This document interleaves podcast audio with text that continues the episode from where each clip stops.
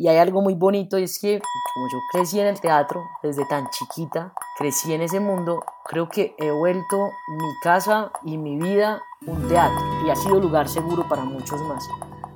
Recetas para entender quiénes somos, para encontrarnos en las diferencias, recetas para reconocernos, recetas de una carreta que carga ingredientes, personas, migraciones.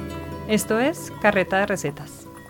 Yo no sé, yo nunca he visto mi vida de manera individual para mí es súper importante eh, el mundo. Es más, por eso hablo de mí, por eso hablo de ser gorda, por eso hablo de ser gay, porque me importan los demás, porque sé que hay niños que les duele todavía salir del closet, porque sé que hay mujeres que están sufriendo de enfermedades, de desórdenes alimenticios, porque es duro para ellas ser gordas o ser demasiado flacas. Si le dicen María Adelaida, el nombre que aparece en los documentos oficiales, es posible que no se entere de que le están hablando a ella. Desde que nació le hemos dicho Lalis y me incluyo porque la conozco desde entonces. Siempre ha sido Lalis y ese es el nombre con el que mejor se identifica. Lalis Solórzano Martínez nació y creció en Medellín. Su acento la delata, y como lo escucharán a lo largo del episodio, también se nota en un uso peculiar de las palabras. Medellín es una ciudad industrial rodeada de montañas ubicada al noroccidente de Colombia. Buena parte de sus habitantes conserva con orgullo un estrecho vínculo con el campo, esto la hace una ciudad de contrastes, una ciudad contradictoria en donde el apego a la tierra, el trabajo y la religión conviven con empresas multinacionales, tecnología y globalización. Desde los siete años, Lali tuvo claro que los escenarios le llenaban el alma y encontró en ellos un lugar seguro para expresar cómo se sentía. Mi novia dice que yo soy una obra de teatro musical porque todo lo que hago le pongo una canción, todo lo comparo con una canción, con un momento, con una música. Yo si estoy triste tengo que poner las canciones más tristes hasta que saque todo. Si estoy feliz pongo las canciones que me recuerdan la felicidad. Cuando la entrevisté, Colombia cumplía casi dos meses de cuarentena obligatoria por la COVID-19 y el futuro de las artes escénicas estaba en peligro. Lalis ha experimentado el poder transformador de las artes y a pesar de la incertidumbre que deja esta pandemia, ve en el teatro una clara proyección hacia el futuro. Pero jamás vamos a dejar de hacer teatro y lo que tiene que pasar es que apenas podamos volver a los teatros, tenemos que ir, tenemos que comprar las boletas y tenemos que apoyar. Y nosotros los productores tenemos que hacer obras con contenido, obras con calidad para enamorar a la gente y para demostrarle lo mucho que se estaba perdiendo encerrado en su casa. Lalis tuvo la fortuna de crecer en una familia que vio en las artes escénicas un espacio de formación para una niña que desde muy pequeña se salía de los moldes que le imponía una sociedad tan conservadora como la de Medellín.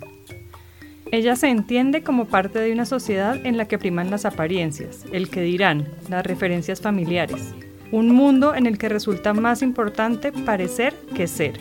A lo largo de este episodio veremos que esto va mucho más allá de la apariencia física de las personas.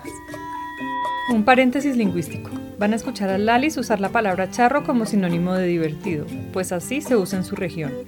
El diccionario de la lengua española reconoce charro como algo recargado, lleno de adornos, quizás derivándolo de los trajes de los charros o jinetes mexicanos. Ahora sí, volvamos a Medellín. Donde la parte estética y, lo físico es súper importante. Hay una frase que yo detesto de Medellín, que la repiten mucho, que se la oído hasta mi papá, a muchísima gente se la ha oído, y es uno tiene que ser y parecer. Pero lo más charro es que yo sé que les importa muy poquito el ser, es parecer. Medellín ha sido siempre un ejemplo de emprendimiento y solidez, incluso en sus épocas más oscuras. Y los paisas, como se les llama a quienes nacen en Medellín y una parte del occidente colombiano, se reconocen como personas pujantes, aguantadoras, creativas y con una fortaleza capaz de sobrevivir a todas las adversidades. Para Lalis, distanciarse de los estereotipos impuestos por la sociedad en la que creció no ha sido una tarea sencilla. Hoy, la vida tras escena de Lalis Solórzano Martínez y su necesidad de que las personas que la rodean vean en ella un referente que les permita abrir puertas, serán la compañía para hablar de un alimento que despierta amores y odios, y que, como el teatro, tiene muchas caras. La remolacha, betabel o betarraga. Soy Vanessa Villegas y les doy la bienvenida a Carreta de Recetas un programa sobre cocina, género, política y cultura. Hoy, en Carreta de Recetas, la remolacha, una vida en escena y los colores de la diversidad. En el primer episodio de Carreta de Recetas hablé de los alimentos que tiñen la comida de colores y de cómo cambiaron las mesas a partir de ese encuentro entre los ingredientes del viejo y el nuevo mundo. Y les conté que uno de los vegetales con que los medievales europeos podían teñir sus preparaciones para salir de los tonos grises y marrones eran las remolachas. Estaba equivocada, y a lo largo del episodio les diré por qué. Remolacha, betabel o betarraga son algunos de los nombres más usados por los hispanoparlantes para esta hortaliza que se caracteriza por su bulbo carnoso de tonalidades intensas y aromas terrosos. Para quienes vivimos en América Latina, esta es una hortaliza que se cultiva en tierras frías, en las montañas, que por lo general están alejadas del mar. Y seguramente sonará como un disparate la explicación etimológica de la palabra remolacha en español viene del latín armorachum, que proviene de la denominación gala aremore, que quiere decir cerca del mar. Resulta que las primeras remolachas que conocieron las comunidades humanas eran un tipo de maleza que crecía a la orilla del mar y que todavía se puede encontrar en las costas mediterráneas y del Mar del Norte. Desde hace casi 10.000 años, las comunidades humanas han sabido aprovechar los nutrientes de la remolacha. Sin embargo, la remolacha que se cosecha y se sirve en las mesas es contemporánea de Shakespeare y de Cervantes, es decir, tiene apenas un poco más de 400 años. Le pregunté a Lalis qué significa el teatro para ella. En mi salud mental ha sido todo, y en la salud mental de nuestro público, de la gente con la que he estado cercana, ha sido un cambio. No solamente es que es algo bueno, sino que son cambios. Y creo que en la sociedad y en el mundo es todo, es que es la, es la oportunidad, es, es el generador más grande de empatía. Ir a ver una obra, ver ahí ya sean tus problemas o los problemas de esa persona a la que odias, a la que no entiendes, es, e, e, es, entender, es, es, otra visión. En el teatro, Lalice encontró un lugar seguro y una manera de proyectar su futuro. En su formación teatral y personal contó con maestras como Tita Maya y Missy, que le sirvieron de referente. Estas dos mujeres le cambiaron la vida a muchos niños, niñas y jóvenes en Colombia. Tita Maya era experta en formación a través de la música. Fue directora del Colegio de Música de Medellín y fundadora de Canto Alegre. Por su parte, María Isabel Murillo, más conocida como Missy, fue pionera en el teatro musical de Colombia, creadora de la escuela que lleva su nombre. Gracias a su ejemplo, Lalis creció sabiendo que el teatro, más que una actividad para mantenerse ocupada por fuera del colegio, podía ser su forma de vida, su profesión. En 2016 estrenó en Medellín Con ella sí, una obra de teatro musical con argumento original de Lalis. Eh, pero sí, es una obra que escribimos que es la historia de amor de dos mujeres y cuando la presentamos la primera vez tuvimos unas cosas muy bonitas que pasaron dentro del público entre ellas el papá de, uno de los actores, él había, el, el, actor había salido del closet dos años antes y el papá más o menos le había dicho, pero yo no quiero ni ver ni saber nada. Y el papá se montó al escenario emperrado llorando, lo abrazó y le dijo gracias porque por fin entendí. Eh, varias personas después de eso pudieron salir del closet, hablar con sus familias, nos escribieron que, gracias a eso habían hablado con su mamá, que habían tomado fuerzas. Unas, unos padres de familia que fueron también nos escribieron lo mismo, que habían entendido el mensaje. Con ella sí, la obra escrita por Lalis se presentó poco tiempo después de que ella volviera a Medellín luego de varios años por fuera de Colombia. Fue un golpe con la realidad que a Lalis la confrontó de muchas maneras. A esta experiencia se sumaron las clases de teatro que comenzó a dictar en Manrique, un barrio muy cerca al centro de la ciudad, conocido por su agitada vida nocturna, estigmatizado por el narcotráfico, la violencia y la pobreza. La van a escuchar diciendo dos palabras muy locales, pelados para referirse a jóvenes y lizarse para decir deslizarse. Estos pelados de Manrique a mí me enseñaron sobre todo a hacer, hacer las cosas con nada, con nada. Yo venía de, de, hacer obras en Miami y en Nueva York donde la plata siempre estaba en la mesa y donde uno nunca se tenía que preocupar por la consecución de plata, sino que uno hacía lo que quería hacer sabiendo que había tanta plata en la mesa. Cuando yo llegué a Manrique vi a estas niñas bailando con las medias a la mitad entonces no tenían zapatos, estaban en la calle y bailaban, era para no lisarse, ponían, se doblaban las medias de eso que el talón no tuviera media, pero las puntas sí tuvieran media. Y, bailaban espectacular, pero espectacular es que son muy buenos y además están siendo juiciosos, están, se, se, ponen juiciosos a aplicar a la beca para pasar a la Universidad de Antioquia. Muchos de ellos ahorita están estudiando danza en la Universidad de Antioquia. Pues tanto que Julian y Tribal ahorita son mis coreógrafos porque son muy buenos, son muy buenos en lo que hacen. Tal parece que fue por supervivencia que las comunidades humanas comenzaron a cosechar las hojas de remolacha. Las primeras referencias a esta planta se remontan a la prehistoria. La variedad silvestre de la que se desprende su etimología producía y produce, incluso en invierno, hojas de un verde muy intenso ricas en nutrientes. Esto les garantizaba a los antiguos grupos humanos una buena cantidad de vitaminas que el resto de alimentos de estación no les brindaban, particularmente ácido fólico, indispensable para la gestación. Si comer hojas de remolacha aseguraba el nacimiento de bebés saludables, era obvio que se convirtiera en un componente fundamental en ofrendas y rituales. Quizás eso explica por qué, a pesar de que para entonces el bulbo no se comía por ser una raíz leñosa y dura, se hayan encontrado restos arqueológicos de la raíz carbonizada. Es difícil precisar con exactitud el origen de la remolacha. Resulta más viable decir que esta planta se expandió desde el occidente de la India hasta las Islas Canarias a lo largo de las costas de Europa, llegando incluso a las costas del Mar del Norte, del Caspio, del Mar Rojo y de Persia. La remolacha supo adaptarse a terrenos muy distintos. De la orilla del mar fue adentrándose al interior de los continentes e incluso fue cultivada en tierras arenosas. No hace falta desplazarse demasiado para reconocer contrastes en el territorio. Como les conté, Lalis comenzó a dar clases de teatro en el barrio Manrique, pero también tenía alumnos en el poblado, una zona en donde tradicionalmente se ha afincado la gente con mayores ingresos de Medellín. Dos ciudades en la misma ciudad, personas con realidades y oportunidades igualmente opuestas. Y yo les ponía exactamente los mismos ejercicios, o sea, los contenidos que yo daba en las clases eran los mismos eh, en la academia en el poblado y en la academia en Manrique un día en un ejercicio en el que ellos tenían que crear una historia, tenían que crear unos monólogos, me encontré una cosa que me impresionó mucho.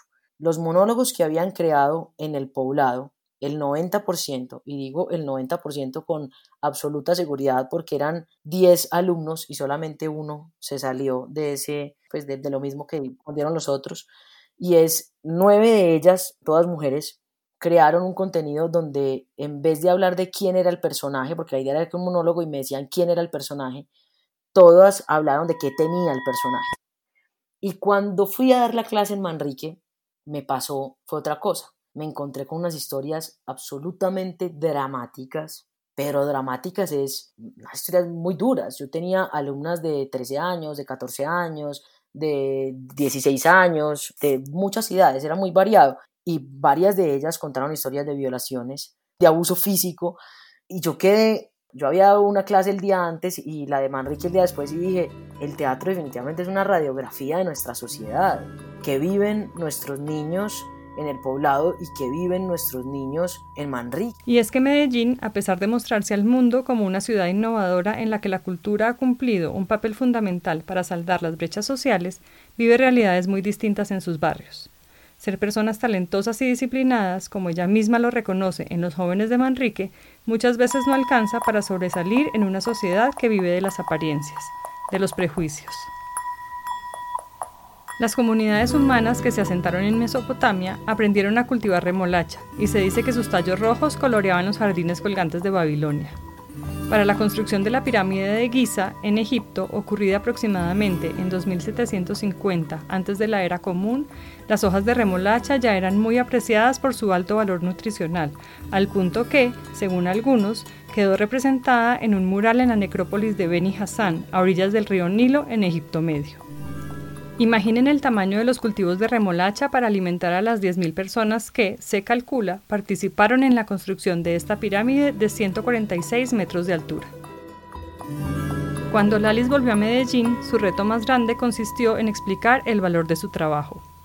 Sobre todo la pelea más grande con la profesionalización es que no entendemos el valor de lo intangible. Cuando tú te profesionalizas y entiendes los procesos y entiendes la necesidad y por qué una cosa depende de la otra, y por qué es importante todo y todos en un grupo de trabajo, entonces ahí entiendes el valor de las cosas y entiendes por qué es importante que todos estés ahí y entiendes por qué hace falta cada una de esas personas y cada una de esas tuercas para que una producción funcione y porque vale lo que vale. A mí me ha tocado con productores que me dicen, ah, pero es que eso es intangible, ¿cómo vamos a ver cuánto vale eso? Un diseñito. Pues es que lo que vale es poner esos aparatos de luces gigantes y los equipos de sonido. Hombre, ponga todos los equipos de luces y todos los equipos de sonido, pero si usted no tiene el diseñador de luces ni el diseñador de sonido, ¿qué hace con esos aparatos? ¿Qué hace con esos equipos?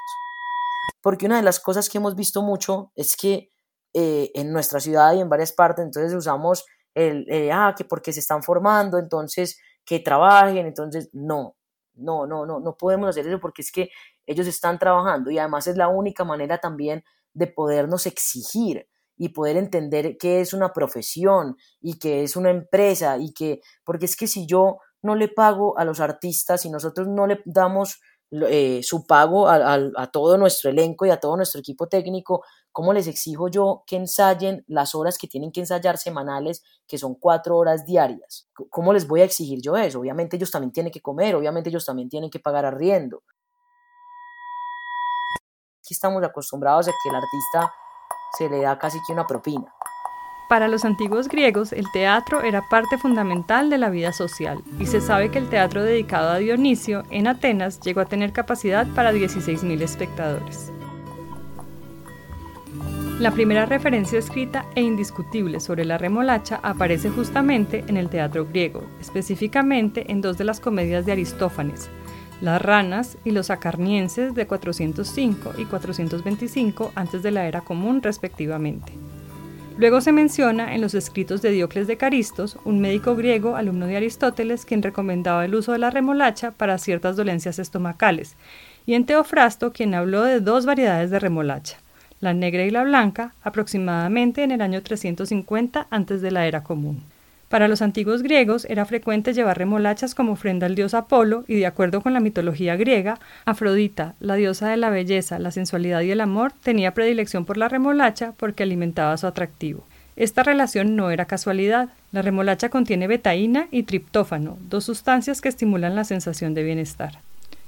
Aparte de las menciones descritas, la remolacha betarraca o betabel se usó, como vimos, desde hace unos 10.000 años atrás. De nuevo, lo más probable es que no se comieran el bulbo, solo las hojas que son muy parecidas a las de las acelgas. Los romanos también tuvieron preferencia por esta planta, tanto por su valor nutricional como por sus propiedades medicinales ya reconocidas por Hipócrates, Plinio el Viejo y Dioscórides. Es posible que hayan sido los romanos los primeros en disfrutar del bulbo de la remolacha, pero insisto, se trataba de una raíz leñosa y dura en comparación con la que conocemos hoy. El teatro en Medellín. Ay, el teatro en Medellín es como, como si se hubiera quedado detenido en el tiempo, como si hubieran llegado con un control y le hubieran puesto pausa, pero cuando les digo pausa es hace muchísimos años. Siento yo que hay gente muy intelectual, la mayoría hombres, que llevan toda su vida haciendo las cosas de una forma y, no, se han, no se han preguntado cómo más hacerla. No estoy diciendo que la forma antigua sea mala, no, el teatro siempre va a ser teatro, pero por ejemplo los vestuarios uno va a ver, hay 27 salas más o menos, un poquito más, 30 casi, el vestuario está roto, la escenografía está detenida en el tiempo, no, no hay como en comprar una boleta por internet, Medellín orbita entre su apego a la tradición y las vanguardias, entre su pasado industrial, pujante, aferrado a la tierra, y un presente globalizado liderado por los avances tecnológicos. Medellín lleva décadas tratando de superar esa dolorosa faceta que la ha hecho famosa en el exterior, esas historias de narcotráfico, sicariato y violencia descarnada. Y los paisas han sido los más comprometidos con este cambio de imagen que se ha logrado con inversiones en tecnología, cultura y educación. Quizás por eso mismo es un lugar en el que resulta difícil tener una mirada crítica. Medellín es una ciudad del mutuo elogio, pero del mutuo elogio además falso, porque te dicen, ay, sí, tu obra es la más espectacular. Y uno puede criticar, no solamente con amor, sino, o sea, siendo consciente y argumentando bien, sobre todo cuando son cosas de nuestros quehaceres. Pero no, en eso no somos capaces de criticar. Pero vaya y ponga una foto suya y le van a decir que está gordo, le van a decir que está feo, mejor dicho, es, es, una incoherencia absoluta la sociedad en la que vivimos. Recetas para entender quiénes somos, para encontrarnos en las diferencias, recetas para reconocernos, recetas de una carreta que carga ingredientes, personas, migraciones. Esto es Carreta de Recetas. Con tres montajes de teatro musical en los últimos años, Lalis y su equipo de Citrino se han dado cuenta de que las empresas paisas, que son las principales patrocinadoras de eventos culturales en toda Colombia, prefieren no auspiciar proyectos con temas polémicos, sin entrar a considerar su calidad. En Medellín no quieren ver a sus empresas apoyando la diversidad. Esto pasó con Rent en 2019, una obra estrenada en Nueva York 30 años atrás. El caso es que hicimos Rent en Medellín y para conseguir recursos nos encontrábamos con empresas, no, qué bacano lo que están haciendo, pero yo no puedo poner mi nombre ahí. Es que no, el tema es complicado, yo no puedo poner el nombre ahí. Eh, y, y, entonces Rent habla de un montón de amigos a finales de los 80, principios de los 90 en Nueva York, que con VIH.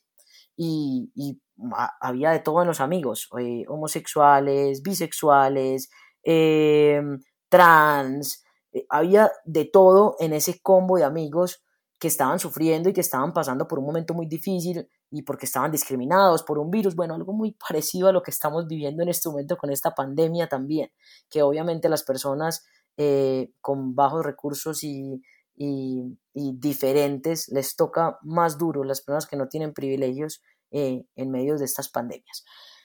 Rent se estrenó en Medellín con el apoyo de grupos más pequeños que en varios casos respaldaron el montaje con canjes empresas en las que Lalis reconoce y celebra la coherencia en el discurso. Las cuatro funciones de la primera temporada de Rent agotaron boletería. Escuchen a Lalis hablar de la reacción del público. Tenemos contenido para los que lo necesitan y además le estamos, le estamos dando un contenido importante a los que están acostumbrados a ver lo mismo para que se incomoden, para que se cuestionen, para que se pregunten. Entonces nosotros teníamos, tuvimos gente que fue bien adulta, que nos que salieron y dijeron que qué belleza, que, qué bacano ver esto, que qué bueno ver esto bien hecho en la ciudad, qué bueno tocar estos temas, qué importante. Como teníamos gente de la comunidad LGBT que nos decían gracias, gracias porque, porque es muy difícil vernos en los escenarios, es muy difícil encontrar espacios en la ciudad donde nos veamos, donde veamos nuestra historia, donde veamos nuestras tristezas, nuestros miedos, nuestras alegrías, nuestro amor. Mucha de la información sobre la remolacha, compilada por los pensadores griegos y romanos, se perdió durante el oscurantismo, cuando quemaron libros y bibliotecas. La información que tenemos hoy se debe a los textos griegos que sobrevivieron y que fueron estudiados alrededor del año 1000 por los médicos y pensadores árabes. Gracias también a los médicos árabes, la remolacha volvió a usarse como tratamiento para parásitos intestinales y heridas en la piel.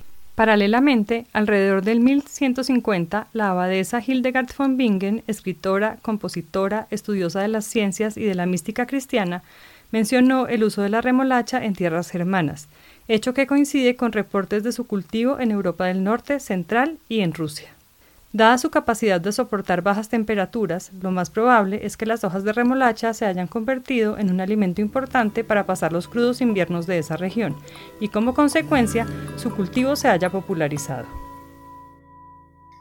Y tanto que hay, muchas personas que te dicen, ve, no, yo te quiero así, no importa, pero, pero que en el fondo no, y es, una, es todo el tiempo como una discriminación pasiva, una homofobia pasiva, una gordofobia pasiva, una o pasivo-agresiva más bien. Es una cosa que es ahí como de a poquitos. Yo tengo una, amiga que me cuenta que vive lejos, que cada vez que llega a Medellín iba a hacerle la visita a su abuela, su abuela lo primero que le dice antes de qué rico verte, que es cómo estás de gorda, por qué te dejaste crecer el pelo, eh, ese peinado tan feo, por qué te estás vistiendo así, eso es, eso es Medellín.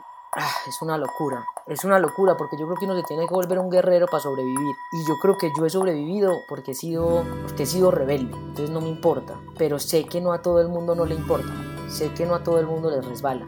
Y sé que para muchas personas es, les ha hecho demasiado daño. De hecho a mí me hizo daño porque pasé 21 años de mi vida sin poder salir del closet, si no hubiera salido del closet desde chiquita. Es muy difícil porque además es una contradicción muy grande porque una de las cosas que te enseñan es que uno tiene que ser prudente, que uno no, no debe criticar, que uno, pero todos bien criticando con las miradas. La apariencia desagradable de la raíz de remolacha hacía que los medievales la consideraran un alimento de animales. Las noticias de la siembra de remolacha para consumo humano y del uso de la raíz como ingrediente datan del año 1542 aproximadamente, pero no hay una explicación indiscutible acerca de qué llevó a la introducción de la raíz a la dieta. Se me ocurre una. Como lo mencioné, los animales sí se comían la raíz y los humanos han sido siempre muy buenos observadores. Lo más probable es que simplemente alguien haya vencido un prejuicio y se haya animado a probarla y romper esa barrera mental bastó para incorporarla en la dieta. A partir de entonces, la raíz de remolacha fue evolucionando de su forma alargada y leñosa a la del bulbo carnoso que conocemos ahora. Esto ocurrió más o menos a mediados del siglo XVII, es decir, que la remolacha que conocemos hoy en día tiene menos de 300 años. Para los pensadores griegos ya era evidente que el ejemplo enseña. Lalis hubiera dado todo por crecer alejada del miedo y los prejuicios impuestos por el contexto que la llevaron a ocultar su orientación sexual. Ahora ella está decidida a ser referente, para que otras personas abran esa puerta, pues ella vivió escondida en su cuerpo para evitar dar explicaciones de lo que ella, en ese momento, tampoco podía explicar. Pero sí, una, en una sesión con el psicólogo eh, hablamos mucho de eso y llegamos a esa conclusión que yo llevaba muchísimos años también protegiéndome mi cuerpo. ¿Por qué? Porque pues en la adolescencia una de las formas, eso es inconscientemente, no es que yo dijera voy a embutirme una hamburguesa para ser gorda para que nadie me mire, no. Pero inconscientemente mi manera de no tener que decir que era gay y tener que explicar por qué no tenía novio era pues porque la Alice está gordita. Es que claro, a ustedes todo el mundo, todo el mundo lo dice. Así nunca iba a tener que explicar que era que me gustaban las mujeres, sino que pues si yo no tenía novio era porque era gorda y me dediqué a ser la mejor amiga de todos mis amigos hombres. Y ya. A los 21 años, Lalis abrió la puerta del closet. Fue un proceso doloroso que tardó varios años. Se pasaba noches enteras llorando sin entender por qué. Ella misma nos explicaba qué le pasaba.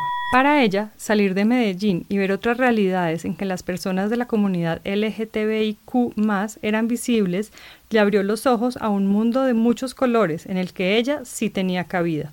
En Medellín las cosas todavía son a otro precio y las mujeres se siguen llevando la peor parte. Y cuando yo salgo del closet, que es cada vez, que es cada vez que yo lo digo, voy a ir por mi novia o me está esperando mi novia, cuando yo digo la palabra novia, ya lo estoy dando a entender y siempre hay un, habrá unos que abren los ojos como, ay, novia, ay, ¿cómo así? Mientras que ser gorda yo no lo puedo esconder. O sea, ser gorda yo soy gorda y te van a mirar y ponerse un vestido de baño en un lugar público es muy duro, es muy bravo, uno tiene que tener muchas, muchos ovarios en esta vida para ser capaz de ponerse un vestido de baño en Medellín en un lugar público. Ser gordo es muchísimo más difícil en Medellín. Es una ciudad donde, donde lo que nos muestran todo el tiempo es las niñas más hermosas de Colombia, las niñas más no sé qué, y además es a la mujer, a la que le tiran duro. Uno ve gordos todo el día por la ciudad y al gordo hombre es más difícil que lo critiquen. Les tiran duro también y hay chistes, además, unos, unos chistes pendejos entre los hombres y eso, pero a las mujeres sobre todo es, es una exigencia. Una mujer tiene que ser flaca para que sea bonita. Volvamos a hablar de colores. En la actualidad, la remolacha betabelo betarraga puede ser de diversas tonalidades. La más conocida es la morada, pero en algunos países también hay variedades amarilla, blanca, roja y la de dos colores, que es la blanca y roja como si fuera un caramelo de menta. En el siglo XIX, la reina Victoria del Reino Unido denunció como inapropiado el uso de maquillaje en público. Con esto quiso marcar una diferencia para reconocer a la gente decente de la indecente. Fíjense la puerta que se abrió. Entre el grupo de personas que usaban maquillaje se encontraban aquellas dedicadas a la prostitución y al trabajo actoral. Al volver el uso del maquillaje una marca indeseable para la llamada gente de bien, estigmatizó aún más a personas vulnerables. Sin embargo, poco tiempo después, el rechazo surtió un efecto contrario. En privado, las mujeres, además de pellizcarse el rostro para ponérselo colorado, también usaron jugo de remolacha para teñir sus labios y mejillas, de igual manera, se sabe que para esa época las mujeres usaron agua de remolacha para pintarse el pelo. Debido al montaje de Rent en Medellín, Lalis conoció a Dani Ácida. Dani se identifica como persona no binaria, es decir, los géneros masculino o femenino no le representan a plenitud. Por esta razón, escucharán que tanto Lalis como yo nos referimos a Dani como ella, porque no es él ni ella. Con Dani llegaron nuevas maneras de entender el mundo. Y Dani además nos enseñó una cosa que, que hasta para nosotros que somos de la comunidad LGBT a veces se nos olvida y es que para ellos, ellos es más difícil. Conecta con este tema de las apariencias. Como nosotros no tenemos que salir del closet todos los días, pero cuando Dani se viste de mujer, no, no tiene cómo esconderse. Entonces Dani ha tenido problemas eh, montando en metro en nuestra ciudad, ha tenido problemas tratando de coger un taxi a medianoche después de salir de una función o de un ensayo, porque no le paran.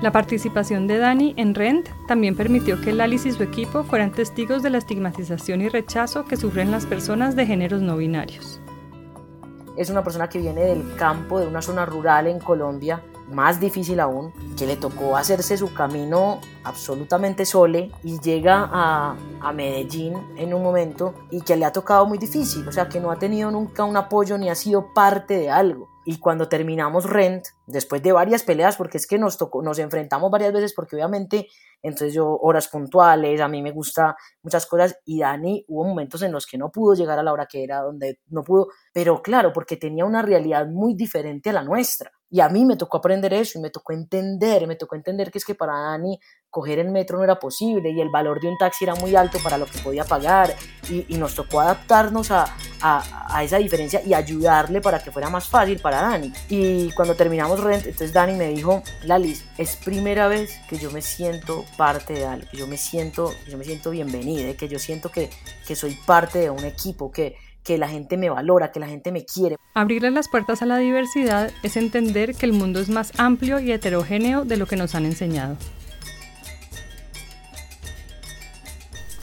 La conexión del continente americano con la historia de la remolacha tiene que ver justamente con la capacidad de pensar más allá de lo que tenemos al frente. En 1747, el científico alemán Andreas Margraf aisló los cristales de azúcar de la remolacha con esto demostró que de esta planta se podía obtener un tipo de azúcar equivalente a la de la caña. Para entonces, Europa debía importar azúcar de caña de sus colonias en América y el sudeste asiático. Desde 1784, varios científicos se dedicaron a seleccionar las remolachas con mayor contenido de azúcar. Tuvieron éxito en los últimos años del siglo XVIII cuando encontraron la remolacha azucarera.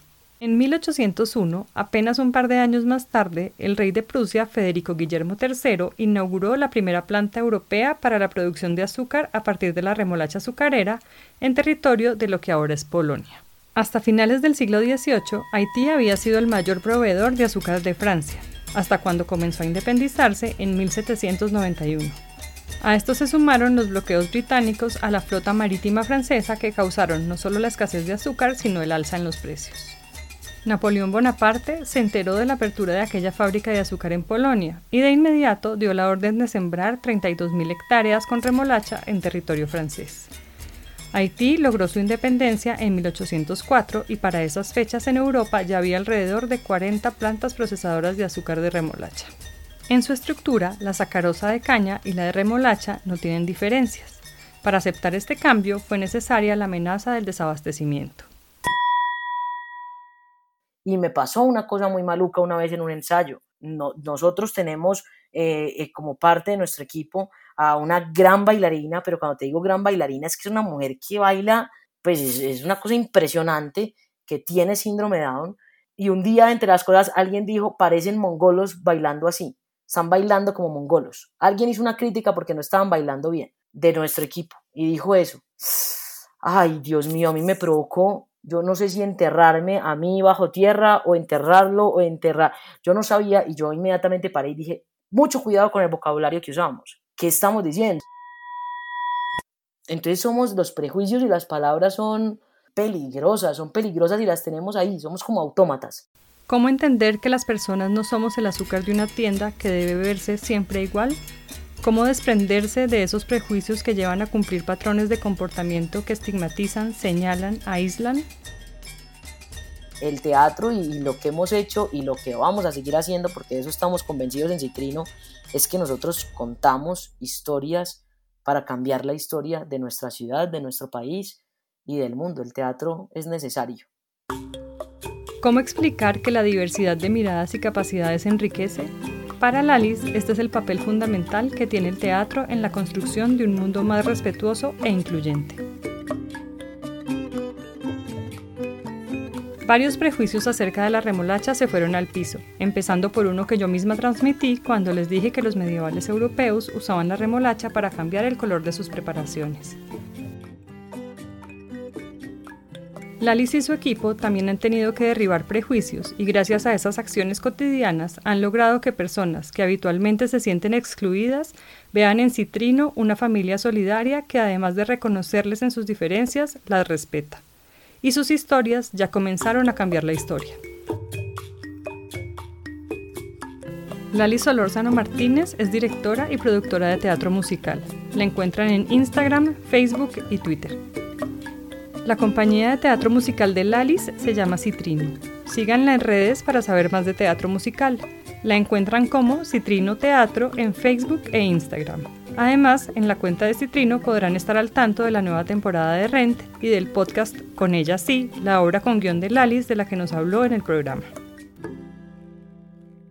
La música de las cortinillas es una obra compuesta e interpretada por el compositor mexicano Ricardo Gallardo, especialmente para Carreta de Recetas. Ricardo Rosenthal es escritor y especialista en música. Hace el diseño de sonido de este programa y es mi equipo de producción. La investigación y el guion son hechos por mí, Vanessa Villegas Solórzano. Carreta de Recetas es un programa de cocina, género, política y cultura. Para más recetas e historias migrantes, visiten la página web carretaderecetas.com.